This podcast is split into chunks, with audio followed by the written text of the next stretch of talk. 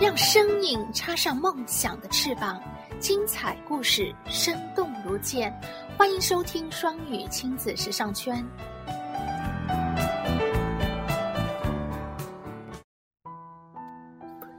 亲爱的小朋友们，感谢关注双语亲子时尚圈，我是泽瑞妈妈，我在南京向你问好。欢迎和我一起朗读《希利尔讲世界史》。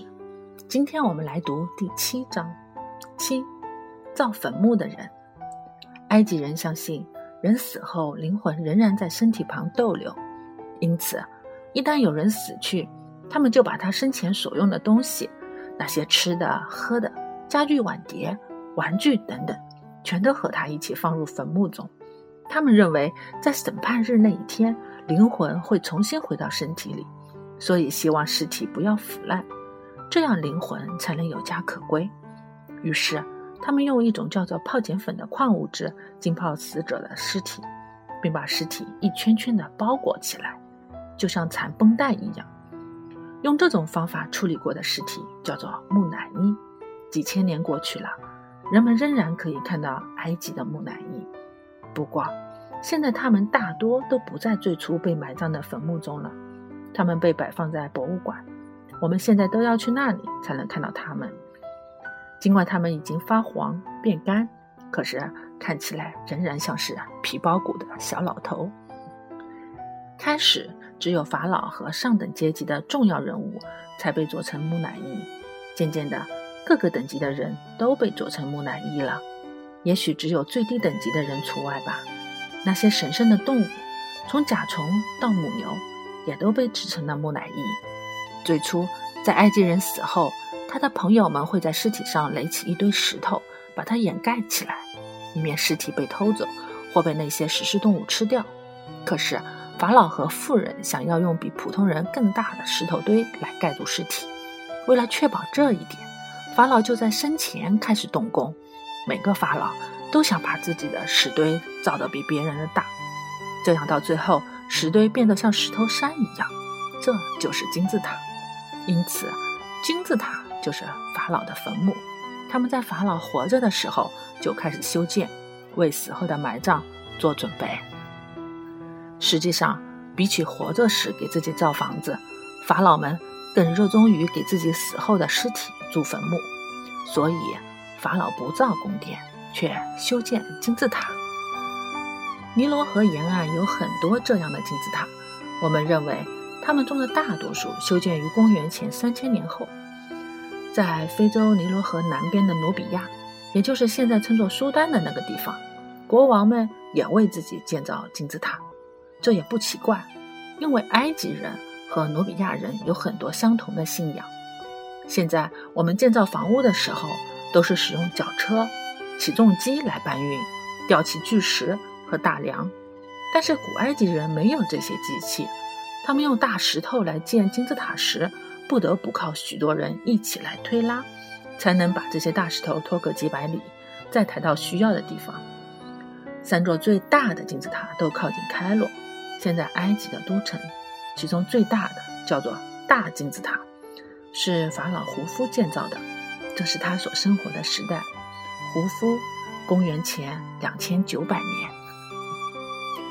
据说共有十多万人花了二十多年的时间。才建成了胡夫金字塔。这座金字塔是世界上最大的建筑物之一，其中有的大石块一块的大小就和一间房子差不多。我曾经到过它的顶端，感觉就像是爬陡峭的山崖一样。我还曾深入到金字塔中，走进那个像山洞一样的房间，里面原本应该放着胡夫的木乃伊，不过现在那里什么都没有了。只有蝙蝠在黑暗中飞来飞去。那具木乃伊已经不在那里，也许是被偷了。胡夫金字塔旁是一座巨大的狮身人面雕像，叫斯芬克斯。别看它如此巨大，却是用一块整石雕刻而成。斯芬克斯的头像是按照法老哈夫拉的样子雕成的，他自己的金字塔就在胡夫金字塔附近。沙漠的风沙掩盖了雕像的爪子和大部分身体，尽管不时有人来将沙子挖走，但每当风起时，雕像很快就又被沙石盖住了。古埃及人还用岩石来雕刻男男女女的雕像，这些雕像通常比人们正常的样子大许多倍，姿势或坐或站，都是双脚僵硬地呆放在地上，手贴紧身体，就像有些小孩坐着等待拍照时拘谨的样子。他们为神灵建造的大房子叫做庙宇，这些庙宇有巨大的圆柱和大梁，普通人站在这些柱子旁边。显得像侏儒一样矮小。看看上页图片，就是其中一个庙宇，你能看出它和教堂是多么不同吧？他们用各种各样的图画来装饰庙宇、金字塔和放置木乃伊的棺木。不过，他们并不想让这些画看上去很逼真。假如他们要画水，就只是画一些曲线来代表波浪，并把它们漆成蓝绿色。如果他们想要画两排人，他们就把后面一排人画到前面一排人的上方，要表明某个人是法老，他们就把他画的比图中其他人都大很多。古埃及人喜欢在图画中使用鲜亮的色彩，比如大量的红色、黄色和棕色。在他们的图画中，你可以看出有些人是黑皮肤，而有些人是浅棕色的皮肤。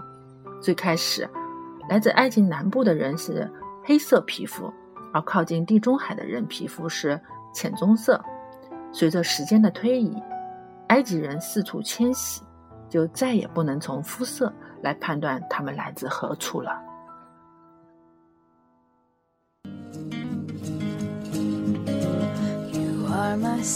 感谢收听。想收听更多中英文故事童谣和每日朗读，请关注公众微信“双语亲子时尚圈”。想参加每日中英文朗读、经典对白、双语连载、K 歌接龙、育儿亲子交流等各种活动，请在我们微信订阅号“双语亲子时尚圈”回复“双语亲子”加入微信群参加活动。感谢爱心志愿者们热情发起丰富多彩的活动，朋友们积极参与和支持。也欢迎更多朋友参与和投稿。I was mistaken, so I hung my head and cried. You are my sunshine.